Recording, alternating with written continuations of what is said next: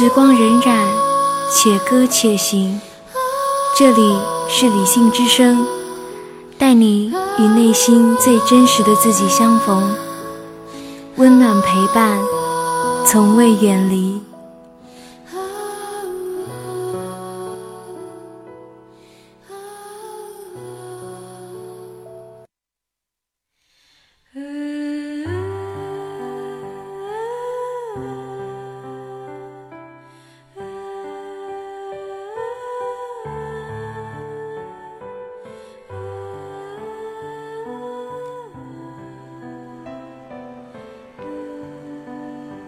的听众朋友们，我是墨香，现在在江苏，向每一位听友致以问候。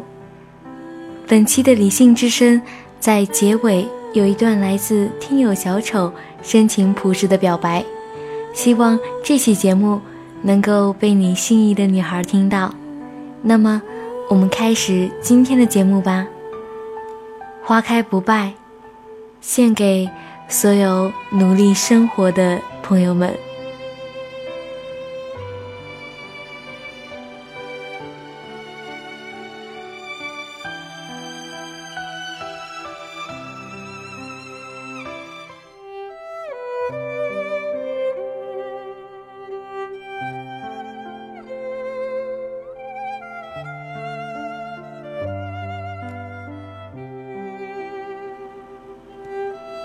我不知道应该怎么写，准确的说，不知道用怎样的文字把这一年的心情完整的串起来，让它们如绚丽的水晶，不失原味的挂在那儿，让你们分享，让你们明白。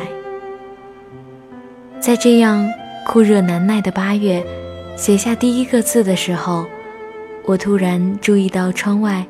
成片绽放着许多不知名的小花，红的、黄的、粉白的，花花绿绿的漾在一起，满目漂亮的颜色。这些花是什么时候开放的？这样如火如荼的势头，应该不会只有几天的时间吧？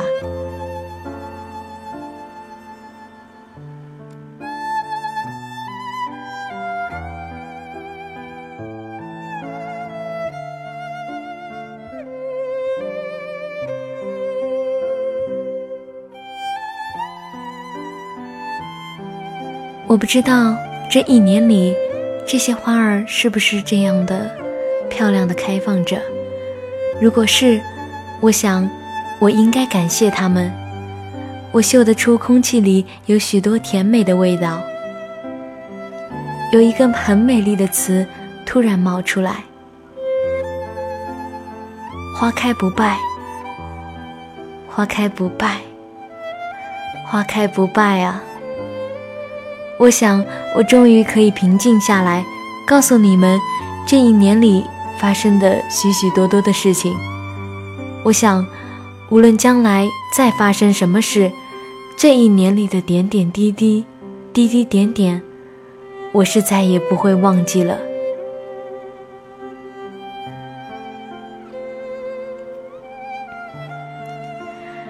高三开始的前一个学期。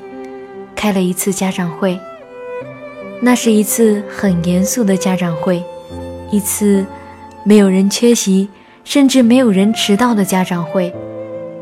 老师在那次会议上调动起了家长们几乎所有的情感。高三的重要性自是不用多言的，所谓成也高三，败也高三，无论过去孩子们多么辉煌。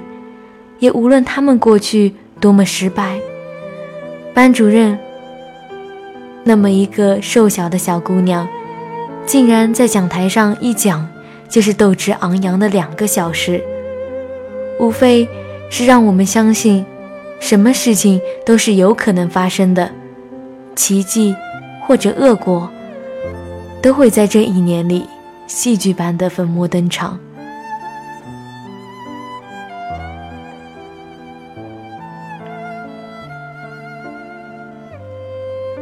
学校为了让每个学生清楚地了解自己在班级、年级，甚至在区里、全市的排名位置，精心制作了一张高一、高二的各科成绩排名表。现在想起来，我不得不承认，那张表真是做的太精致了。每一门成绩的总分、标分、名次，与年级里的均分对比情况，甚至还有精心设计。由此得出的成绩走势图，最后还附带综合名次的具体分析，密密麻麻的挤满了一张纸，真可谓是煞费苦心。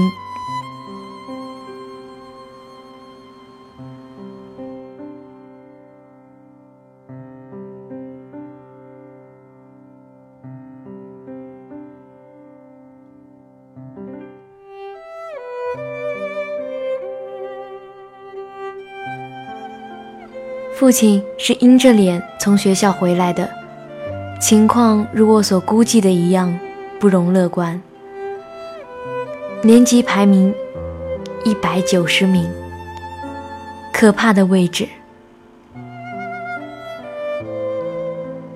还有希望的，老师说的什么都是有可能的。父亲说他是相信我的，然而我却不知道。是不是应该再相信自己一次？可是已经没有退路了。我们是过了河的卒子，不能回头。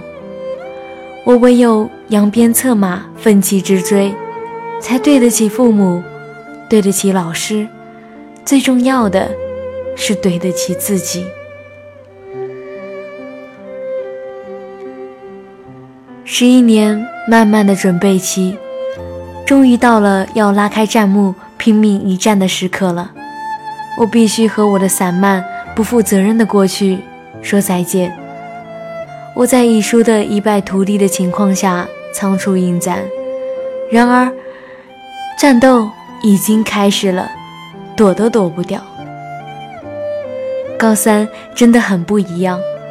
如果说高三题海战术的可怕还没有在这位恶魔。登场仪式显露出来的话，那么高三所带来的改变，首先是心理上的。你的脑子中始终会有一根弦紧紧地绷在那儿，它无时不在，无刻不在。上枯燥的英语课，你的思绪悠悠然地飘到窗外，浮想联翩的时候，做计算量大的要命、纯属练耐心的超级低级。数学题，你动了一丁点儿想参考别人答案的时候；深夜十二点，强迫自己坐在桌前背长的绕舌的“人民民主专政”含义，背着脑袋如小鸡啄米一般的时候，那根弦“嘣”的一下就来了个震耳欲聋。高三了，怎么能这么堕落？然后，整个人一惊灵，紧跟着心脏的狂跳不止，马上强打精神继续应战。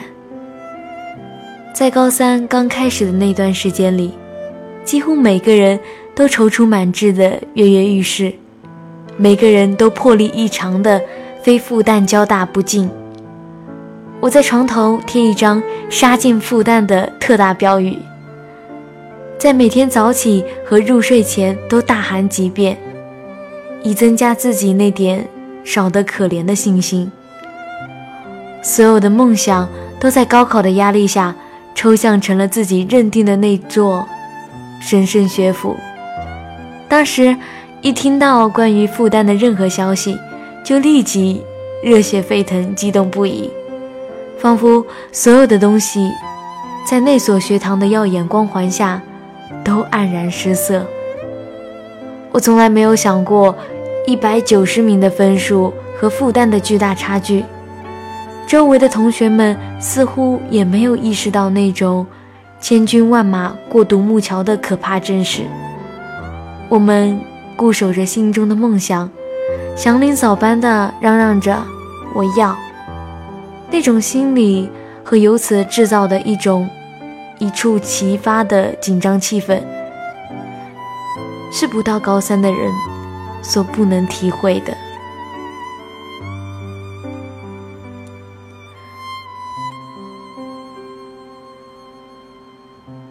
来自高三第一次真正的较量，很快来临了。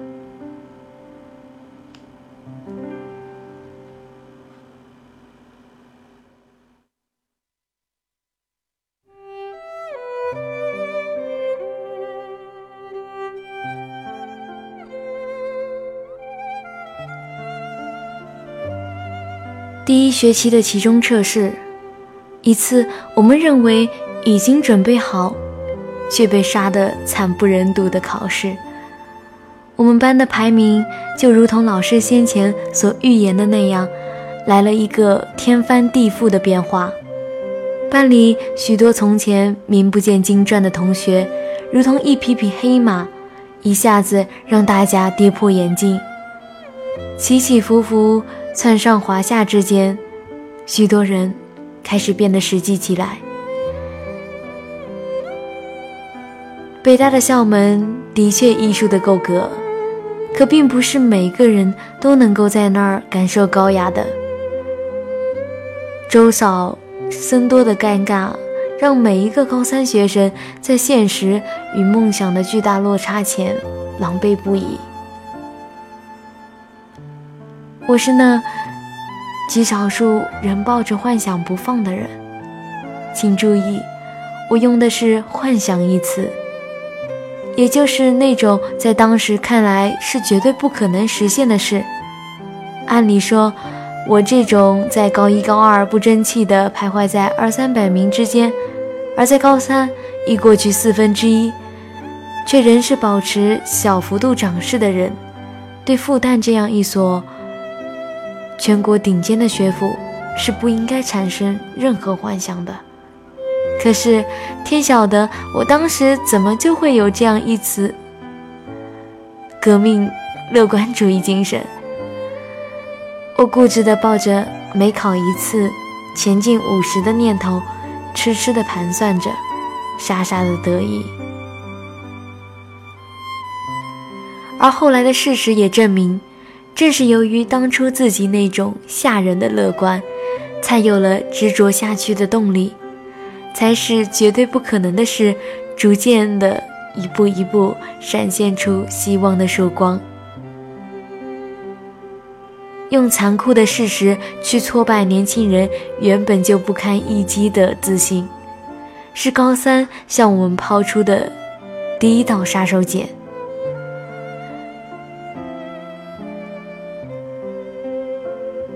心理的防线牢固程度，是能否在这场战争中战胜的一个极为重要的原因。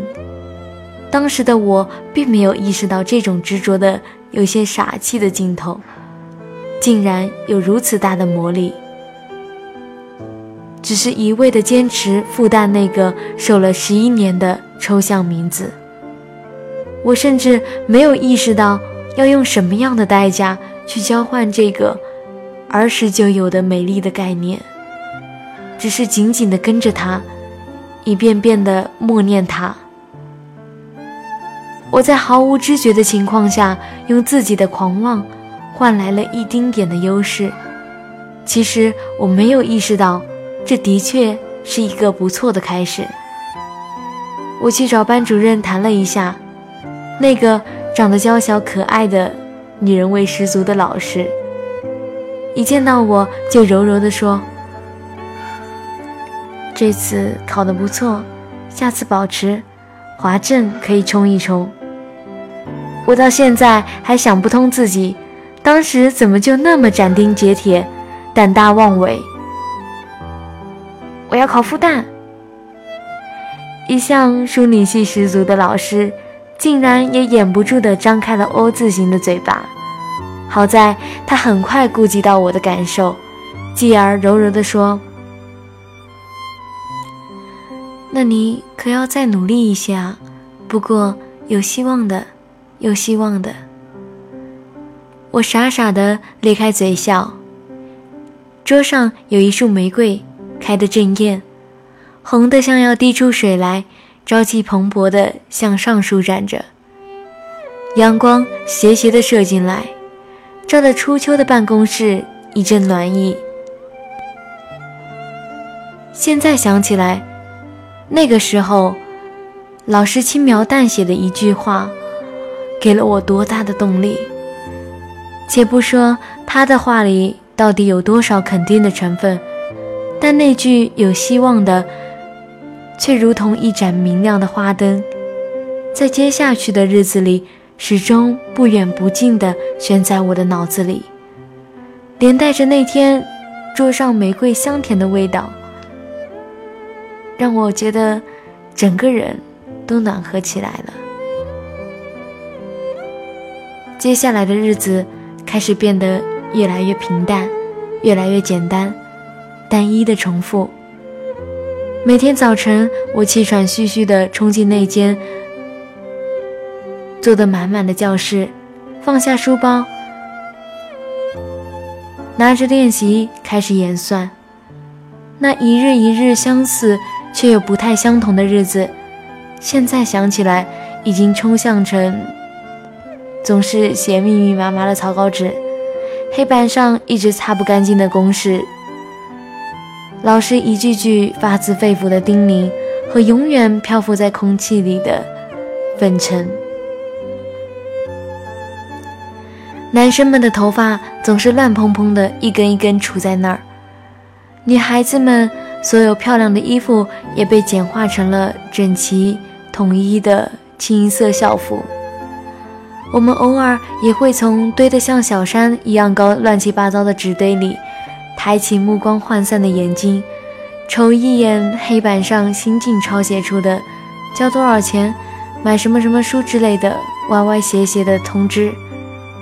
日子就这样在平平淡淡的点滴中流走。班里同学的幽默细胞，在这种单纯的环境下，被训练得异常的尖锐。细枝末节的小事，一旦被抓住了，就立即被夸张成扩大，再扩大，然后引来全体的轰动。某作家一篇关于“放狗屁，放狗屁，放狗屁”的文章，竟引来了全班同学拍桌子笑。拆桌子腿、敲打的疯狂举动，老师说，这是一种高三综合征的表现，因为我们的生活太单一了，因此，任何一点能激得起涟漪的东西，都会给我们带来不可估量的快乐。高三的体育课是学院规定唯一不可以被侵占的课。男生们经常在体育课上打篮球，打到毛衣都能拧出水来；女生们就在一旁踢毽子、跳皮筋，逍遥快活。每周五下午两节课后的短暂时光，被我们定为游戏日。我们绞尽脑汁，拼命地往学校带东西玩。有一种弹硬币的小儿科游戏，特别受到我们青睐。弄几个一角一元的硬币放在桌上，用几块橡皮搭起来做球门。不管男生女生，都趴在桌子上大哭大笑，煞有介事地玩得不亦乐乎。我自己也搞不明白，已经举行过成人仪式的我们，怎么会这样的容易满足？笑起来怎么就这么歇斯底里？玩的时候就拼命的玩。学习的时候就拼命的学习，是我们高三生信奉的一条颠扑不灭的真理。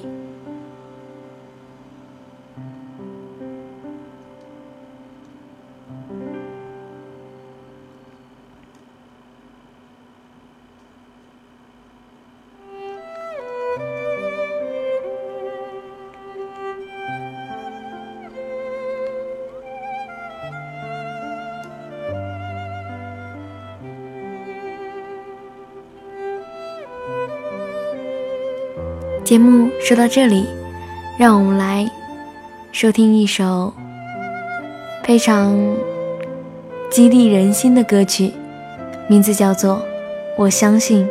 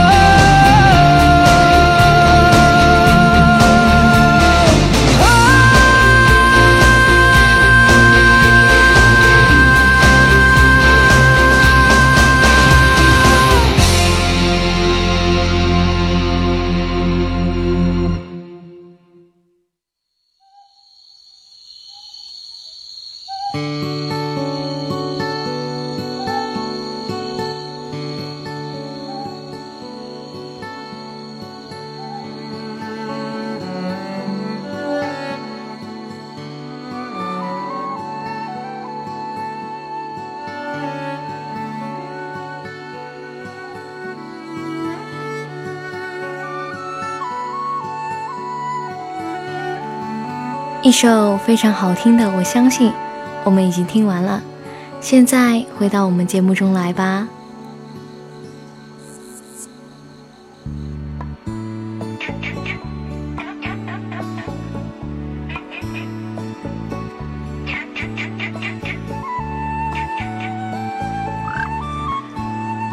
高考倒计时牌上的数字越来越越小，我们已经没有时间了。老师向我们嚷：“该干什么就干什么吧。”我们没有像别的书上写的那样，同学之间那么样的勾心斗角。大家在一起的时候总是快快乐乐的，无论多么苦，多么无聊。我知道，至少还有和我站在同一条战壕里的兄弟。没有那种在学校里装着玩，在家拼命用功的学生，因为没有时间。也没有精力去做那样虚伪的事情，没有人愿意那样做。坦白的说，是不屑去做。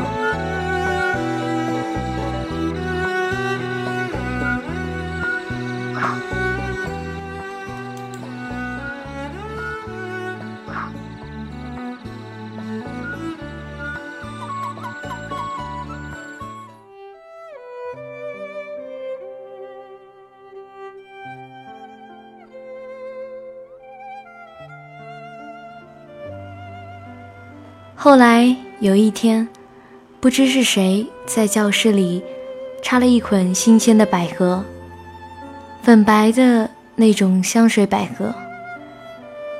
一整个秋季，教室里始终萦绕着百合恬静的味道。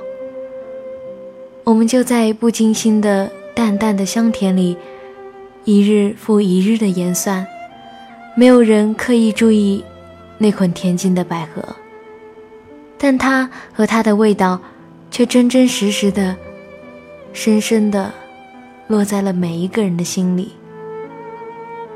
我不知道该用什么词语来准确的表达那一阶段自己的感觉，可能是踏实吧。我依旧每天早起和晚睡的时候大喊一句：“杀进复旦。”但却不再一遍又一遍地将复旦挂在口头了。每个人都小心翼翼地将梦想收藏在心里，用各自的方法尽最大的可能努力着。进步和荣誉，这些渺渺的东西，是我们不能抓住的。只有这一天天实实在在的日子，是我们可以看到。并拥有的。我看得见我的同学们和我自己在这一天天的质朴当中真实的努力，我的成绩就在这种踏实感中稳步攀升，一点点不快也不慢的前进。这种感觉现在想起来，真是很美好。高三第二学期的日子，较之第一学期的平静有了较大的改变，增添了许许多多的躁动与不安的成分。第一轮对知识的梳理，第二轮对综合题的系统掌握已经告一个段落，第三轮紧张的考试和题海战术的轰炸接踵而来。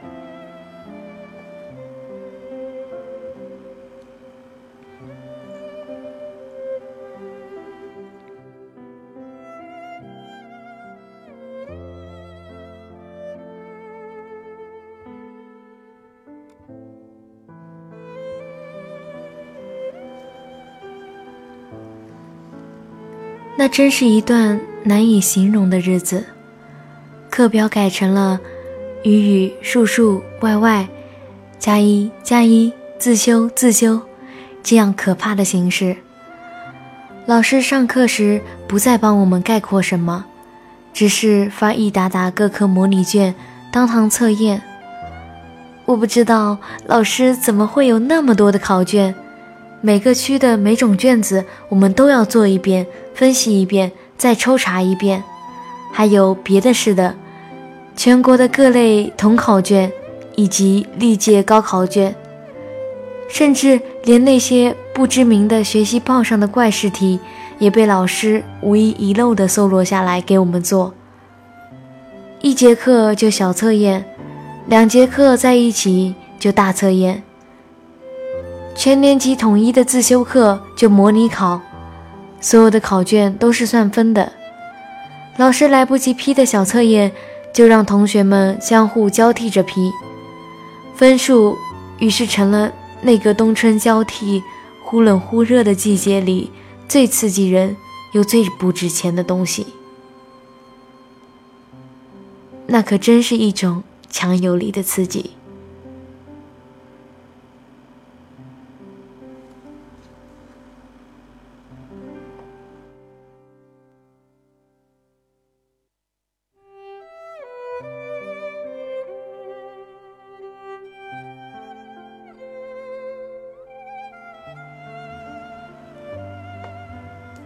自己实际分数与原先所设想的。是一个刺激，别人的分数和自己的分数一比较，又是一种刺激，而几次分数排成的总趋势，则是最大的刺激。我在这一天几个刺激中，渐渐变得异常麻木，刀枪不入，在一次又一次的打击中，再从头收拾旧山河，在惨不忍睹的失败中，锻炼。和血吞牙的勇气与毅力，慢慢的变得越来越沉稳，越来越坚强。那是高三最刻骨铭心的一段日子。考试和分析成了生活中的全部内容，算时间做卷，订正分析，根据错题再做练习，反反复复，复复反反。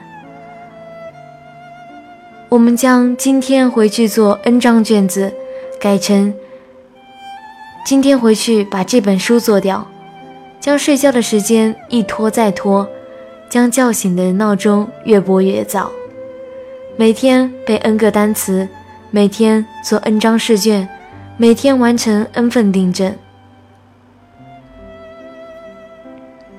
计划表上涂得密密麻麻。每完成一样，就用彩笔画去一样。那一道一道触目惊心的杠杠，和考卷上红艳艳的大叉叉，滴铃滴铃的洒满了每一个黄昏和早晨，铺满了学校和家庭那条唯一看得见漂亮花朵的小路，像山一样高的发黄的纸页。浸在发霉的空气里，缓缓地挪动。有时候，在家背书，背的眼泪都要掉下来，书都想扔到窗外去。可是，只要默念几遍复旦，马上就会平静下来。我载着沉重的脑袋，空白的心，甘心情愿地埋在那间要搜掉的屋子里，一遍一遍的。知乎者也，A B C D。执着啊执着，我不明白，我这么一个散漫惯了的人，怎么会一下子变得这么正襟危坐、感天动地？到如今，我坐在空调房里，悠闲地整理着高三一年的书籍，仍是佩服自己当时的毅力和勇气。几大本密密麻麻写满批注的笔记，半米高的每张都用心做、用心订正和分析的考卷，还有一本和字典一样厚的十六开数学经典习题库，每道题竟有四五种解法，被看了不下十遍以上。在那个冷得要命的冬日和气候怪异的春天里。我用皲裂的双手，粗糙的笔记，一个字，一个字，一道题一道题的编织着心中那个神圣而唯一的梦想。我想，这就是高三所带给我的影响与改变吧。成长是憧憬和怀念的天平，当它倾斜的。颓然倒下时，那些失去了月光的夜晚，该用怎样的声音去抚慰？老狼的歌，我很喜欢。在那一段日子里，老狼让我安静，让我释然。我想，如果要用一个人的歌声去给我的高三配乐，老狼的很合适。平静下藏着波澜的声音，我带着一百九十名的耻辱，用一种破釜沉舟的心情。和现实做最后的搏斗。我仔细审视了一下手中的砝码，什么都没有了，只有努力。我想，每一个曾经拼搏过的高三生都体味过这种拦截掉所有退路后狭隘的美丽，都是在用心感受最后的心情里那种。悲壮情怀，填志愿是一件要命的事情，比我想象的复杂，让人受不了。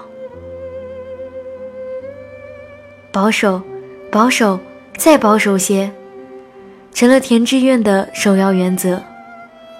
我的处境有些令人绝望，全家上下那点可怜的背景，不足以引起任何人慈爱的眷顾。自己的成绩又软弱的没有一点呐喊的能力，纵使大半年的努力换来了年级前八十名稍稍靠前的位置，但在前几年一百九十名的阴影和负担这道高不可攀的门槛前，也变得怅然无力起来。最后，甚至连校长也发话了。你考复旦只有百分之三十的希望，要考虑清楚啊！那几日，我的神经变得空前的脆弱起来，在难以企及的梦想与相对保守的退步中，飘忽不定，犹豫不决。于是我选择放弃，我不敢让复旦如同一个美丽的童话一样，仅仅存在于口头。我不敢用不自信的鸡蛋去碰一下那坚硬无比的石头，我无法忍受万一失败所带来的那种从天堂到地狱的绝望。我在全票赞成的欢呼声中，颤巍巍地写下了那所我想也没有想过学校的名字，任背叛在脑中炸开。交掉表格后，我一个人坐了两个小时的车，偷偷的跑到复旦的校园里去坐了一个下午，去哀悼我梦想的破灭。复旦真漂亮啊！铺天盖地的杜鹃，安静的在校园里醉人的开放。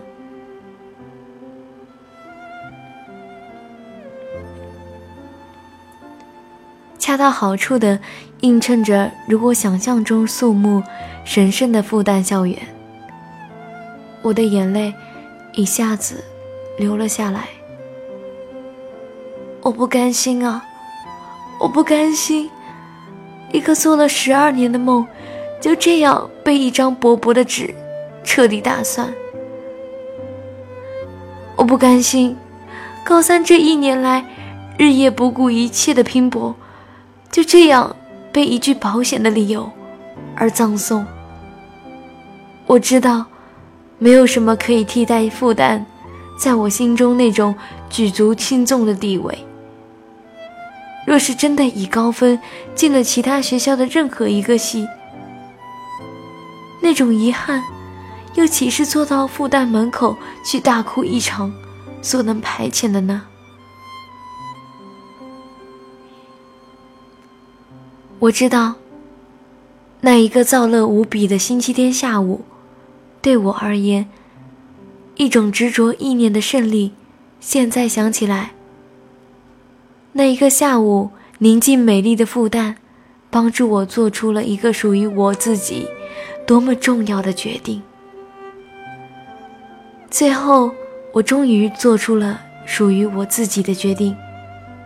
在所有人诧异的目光下，我要回了那张志愿表，慎重的在表格上工工整整的填上了复旦大学那四个令我激动的大字。那真是我十二年来写的最舒服、最漂亮的四个字。这四个字也是我这么多年来凭自己的意愿所做出的最重要的一个决定，是体现我人生最初分量的一个决定。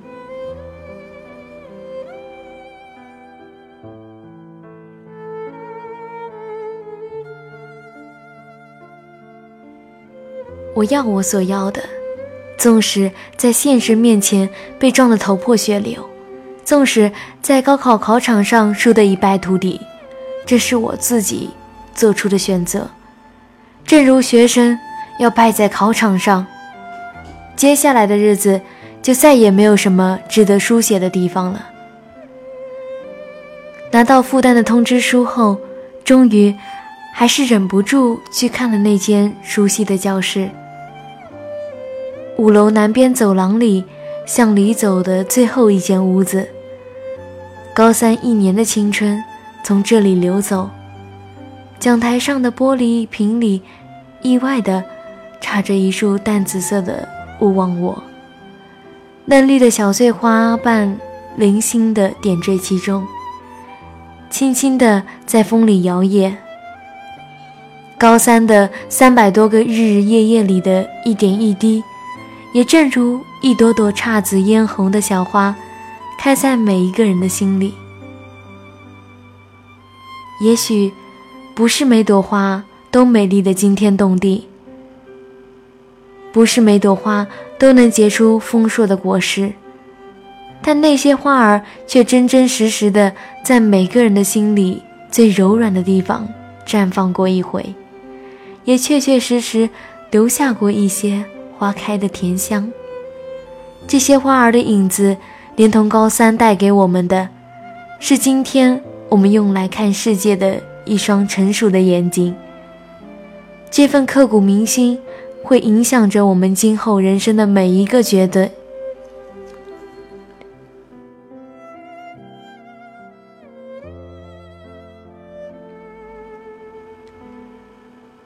花儿开过了。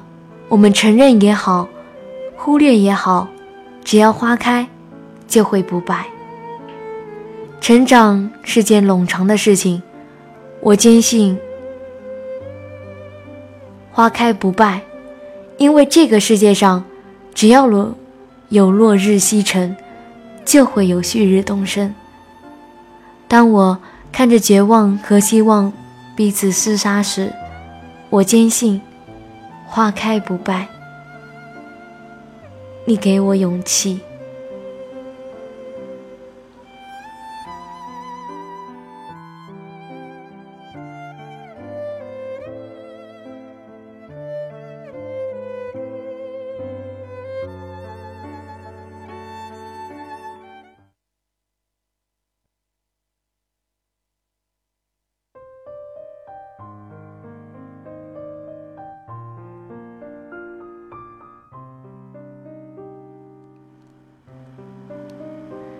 本期发花开不败的节目主题呢，在这里就已经结束了。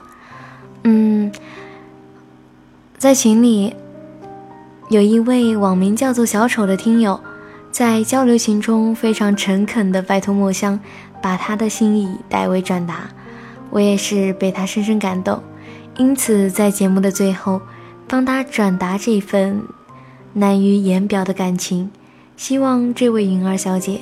能够感受到小丑的真情。下面是他要我代为转达的内容。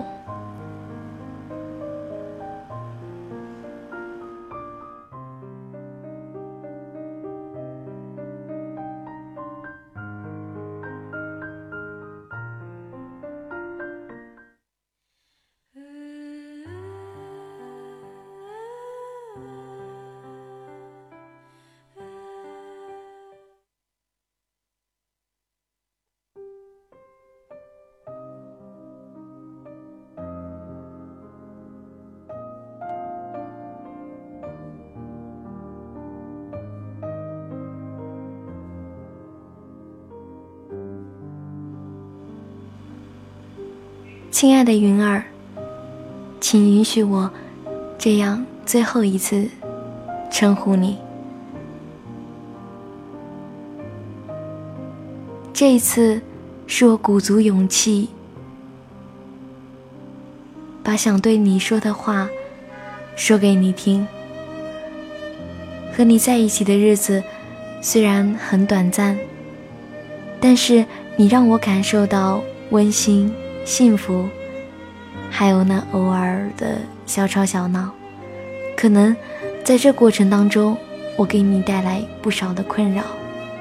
在这里。我真诚的道一声对不起。其实，当你走进我的世界的那一刻，我就傻傻的认定你了。后来分手了，才知道我的天真，我的任性欺骗了我。你曾经问过我，你懂爱吗？我说，让我理解爱情，我不会。但是。让我如何去深爱一个人？我能做的就是深深去爱。现在想想，可能我真的是不会爱。我是爱你，可是怎么办呢？我很笨，不知道怎么爱你才是对的。我不知道该怎么样才能给你浪漫的爱情。我以为一切尽在不言中，行动。就是最好的证明。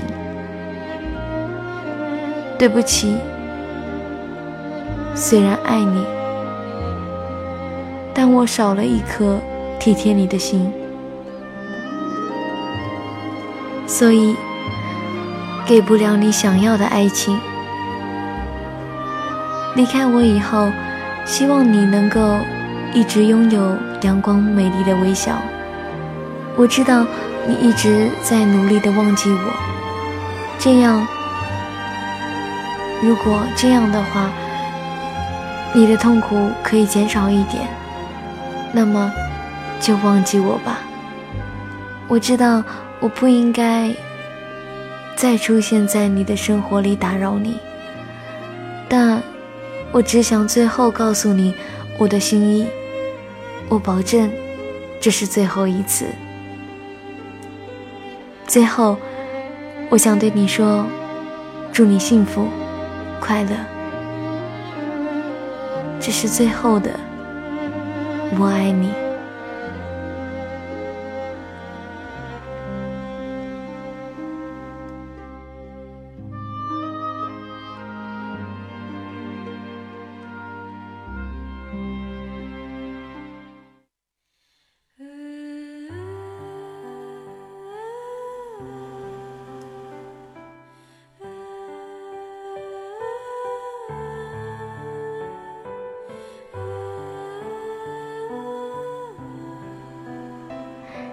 说到这里呢，墨香也被感动了。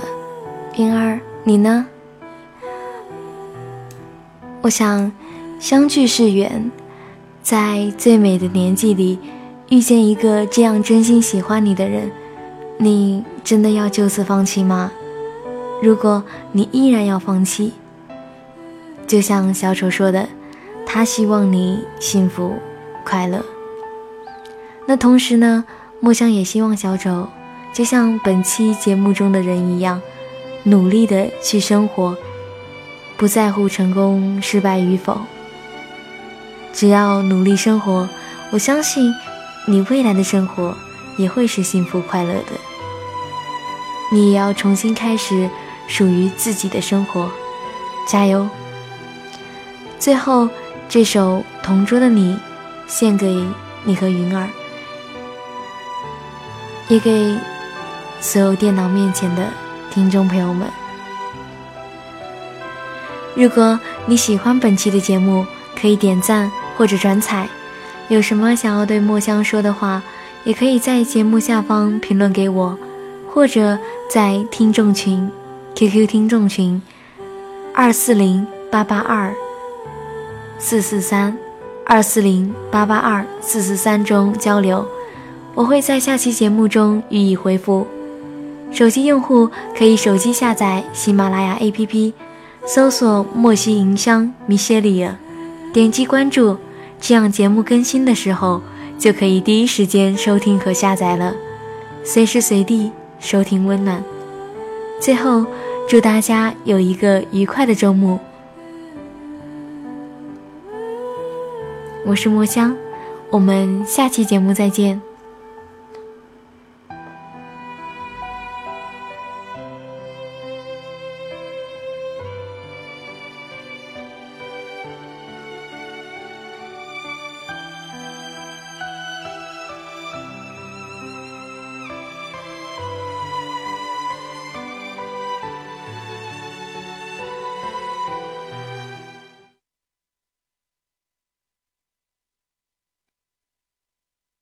明天你是否会想起昨天你写的日记？明天你是否还惦记曾经最爱哭的你？老师们都已想不起猜不出问题的你，我也是偶然翻相片才想起同桌的你。谁娶了多愁善感的你？谁看了你的日记？谁把你的长发盘起？谁给你做的嫁衣？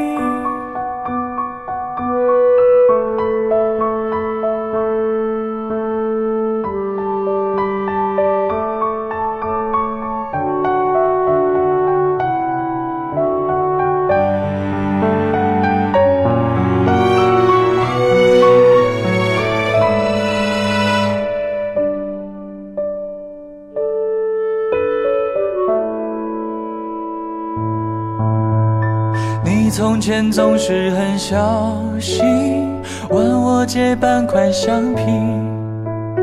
你也曾无意中说起，喜欢跟我在一起。那时候天总是很蓝，日子总过得太慢。你总说毕业遥遥无期，转眼就各奔东西。谁遇到多愁善感的你？谁安慰爱哭的你？谁看了我给你写的信？谁把它丢在风里？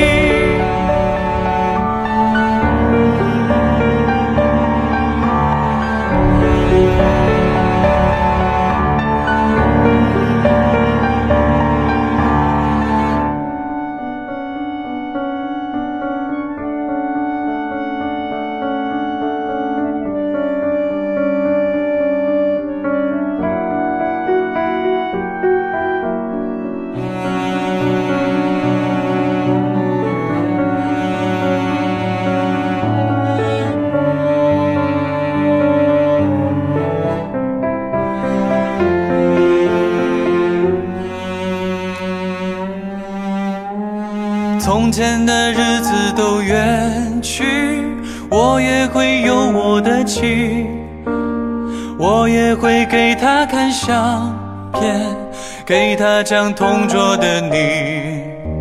谁娶了多愁善感的你？谁安慰爱哭的你？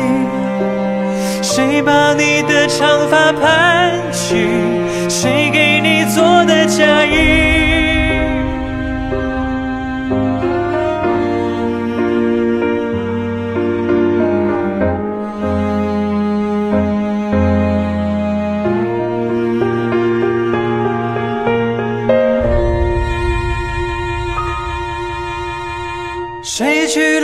愁善感的你，